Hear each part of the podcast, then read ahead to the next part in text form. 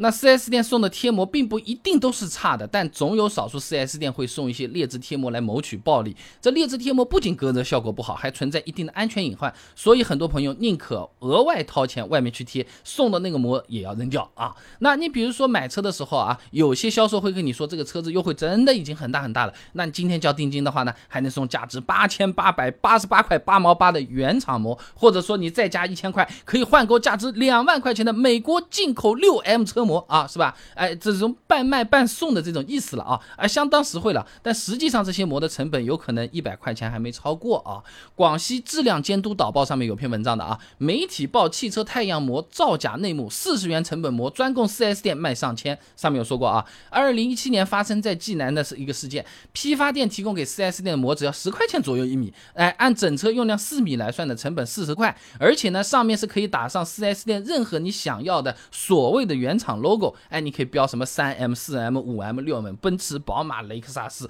等等等等，你想标什么标什么啊？那贴上这些牌子呢，就可以卖好几千了。那对于这些膜呢，进行了一个测试之后，发现这些膜的隔热率连正品的十分之一都做不到，呃，而且呢，这个甲醛含量也是正品膜的几十倍啊。那这种劣质膜呢，一般就是最差的染色膜或者是金属膜，使用寿命也比较短嘛，一般也不超过三年。使用途中，哎，有可能褪色啊、起泡啊，各种奇怪事情都会出现啊。那张建军在期刊《玻璃》上面发了篇论文，《汽车前风窗玻璃贴膜的光热性能评价》里面有讲到啊。那根据玻璃贴膜的生产工艺呢，可以分分为染色膜、真空真镀金属膜。磁控溅射膜、陶瓷膜和多层磁控建设膜，哎，那刚才说的那几个里面啊，染色膜是不耐紫外线照射的，容易褪色，保质期呢相对比较短。就好比你在纸上面涂了点颜料染上去的，水冲的久，这个颜色就会淡掉的，就会褪掉的啊。金属膜呢，隔热效果还不错的，但是一般呢，可见光反射比相对会高一些，有些手机老一点的信号会差啊。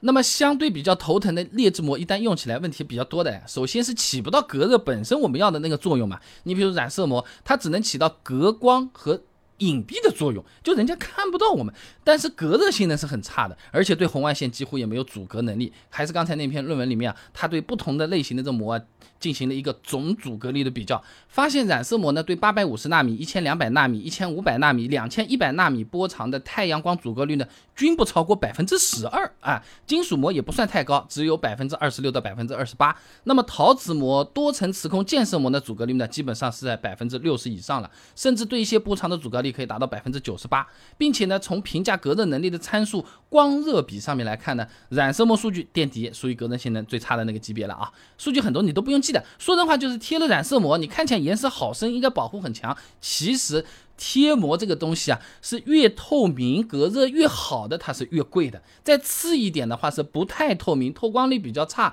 隔热好的。你既不透明、隔热又差的那个是最差的啊！这个是贴的和没贴一样了啊。那除了本身的隔热效果不好呢，劣质膜使用起来它存在安全隐患的。我们怎么知道这个事情呢？查国标嘛，GB 九六五六二零二一机动车玻璃安全技术规范上有规定的啊。这前风窗玻璃的可见光透射比。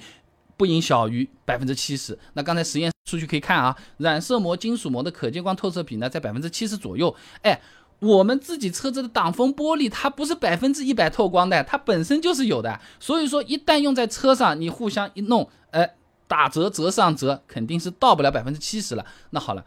我们晚上开车的时候就容易看不清了，白天你有可能觉得就有点颜色就还好。晚上不好相差这么一点点的，会影响我们开车判断的。一个电动车没开灯划过去的时候，有可能就是刹车和没看到没刹的区别了，这就叫安全隐患啊。那不只是行车安全，劣质贴膜对我们的健康安全也是有影响的啊。重庆市计量质量检测研究院黄太忠等人在期刊《精工科技》上面发了篇论文《汽车玻璃膜标准概况与比较》，上面讲到啊，这劣质汽车玻璃膜啊，它这个胶胶水层当中啊，含有对人体有害的挥发性有机物，就。比就是我们前面讲到过那种十几块钱一米的这种膜，甲醛含量是好的正品膜的十几倍，我的天呐！而且这个是真的是不太去得掉的，除非你把膜给撕了，有时候撕了还有残留啊。所以说使用劣质贴膜不仅不能隔热，体验上也不好，还会有各种各样的安全和健康的隐患。如果一旦识别出来了，